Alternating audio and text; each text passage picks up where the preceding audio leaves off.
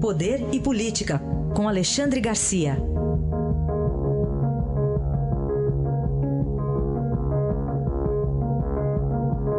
Alexandre, bom dia. Bom dia, Raíssen.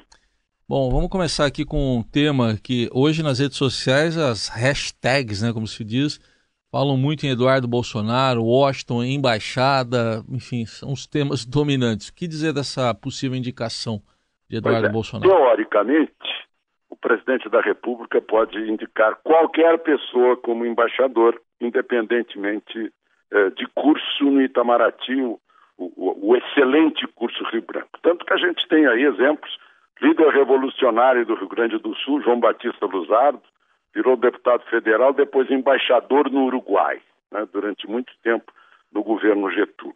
Itamar Franco foi nomeado por... Eh, uh, por uh, Fernando Henrique para embaixador em Portugal. Diziam na época que era para ele não ficar atrapalhando o governo aqui.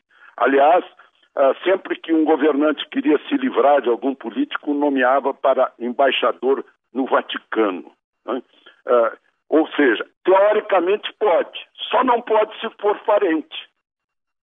Teoricamente pode, só não pode se for parente, porque aí não é ético, uh, não, é normal. Eu lembro, uh, eu já contei aqui esse episódio, quando eu estava fazendo a biografia de Geisel para o Jornal do Brasil, uh, e fui conversar com o primo dele, o primo estava furioso com Geisel, porque Geisel tinha pedido ao presidente Médici que pedisse aos governadores que nenhum parente dele recebesse qualquer vantagem, qualquer promoção, qualquer coisa depois da data da indicação dele. Né? E o parente seria promovido e não e, e deixou de ser, né? uh, porque era primo de Geisel. Aí eu respondi, mas o Geisel tem razão. Não basta ser honesto, tem que parecer ser honesto. Isso vai parecer uma espécie de, de nepotismo. Né? Certa vez o, o Severino Cavalcante uh, indicou o filho para ser chefe de gabinete dele na presidência da Câmara. Eu lembro que fiz um comentário uh, logo depois de uma, de uma frase de, de Severino dizendo: o meu filho é capaz, o meu filho é da minha confiança, o meu filho está preparado para o cargo. Aí eu acrescentei: mas como é meu filho, eu não posso nomeá-lo. Então a situação é essa. Uh, eu não sei se é um balão de saio, se é um factoide, o fato é que o deputado Eduardo Bolsonaro vai estar com o ministro de Relações Exteriores às 9 horas de hoje. Né? E, e, parece, pelas manifestações do pai, parece que há vontade nisso. Né? Mas é, não vai fazer sentido uma coisa dessa. Vamos aguardar os acontecimentos. Pois é. Alexandre, vamos uh, voltar aqui para a reforma da Previdência. Primeiro, a votação ainda vai continuar hoje, né? Oito destaques.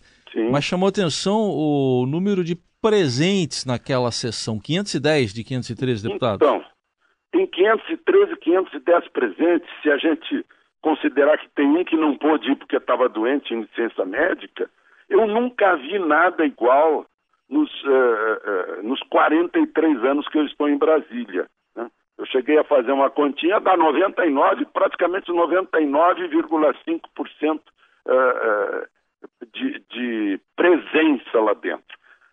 No, nos anos anteriores, era o Palácio do Planalto caçando o deputado a laço, como se diz lá no Rio Grande do Sul, para fazer quórum e aprovar alguma coisa de interesse do governo.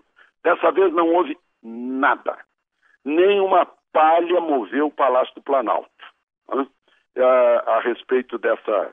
Né, para mandar deputado para o plenário eles foram espontaneamente para lá, por interesse público, mostrando que houve sim uma mudança, provavelmente porque metade da casa é gente nova, gente bem intencionada que chega lá para ajudar o Brasil.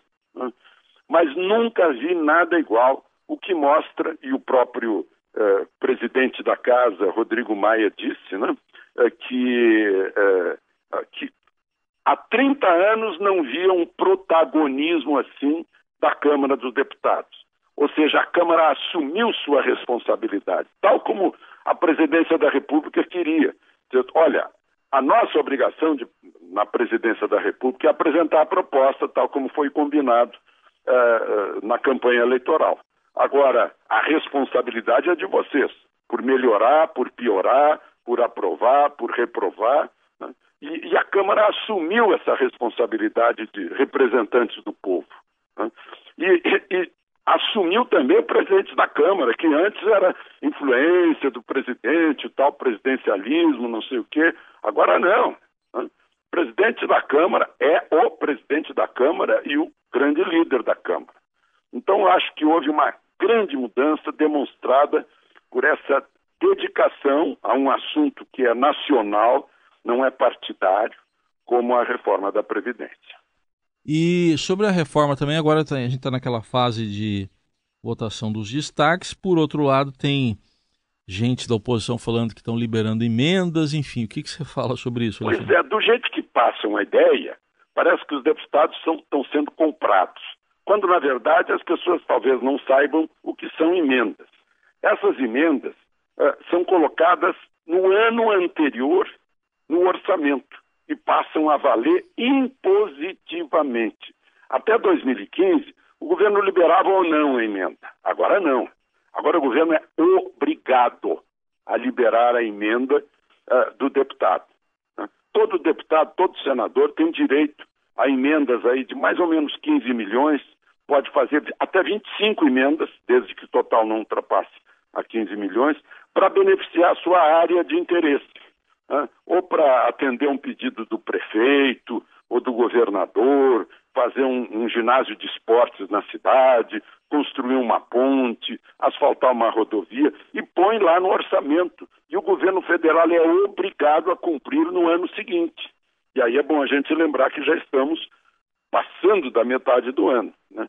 Então, só para deixar claro sobre o que é emenda: emenda é um, é um direito do, do, parlamento, do parlamentar, né? desde que a comissão mista de orçamento tenha estudado, posto na, na, na, no, esse aditivo a, ao orçamento, comprovando que há receita para isso porque não há despesa sem a respectiva receita.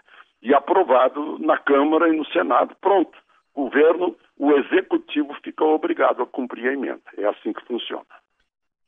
Este foi Alexandre Garcia com análise política aqui no Jornal Eldorado e ele volta na segunda-feira. Alexandre, bom fim de semana. Aproveitem o fim de semana.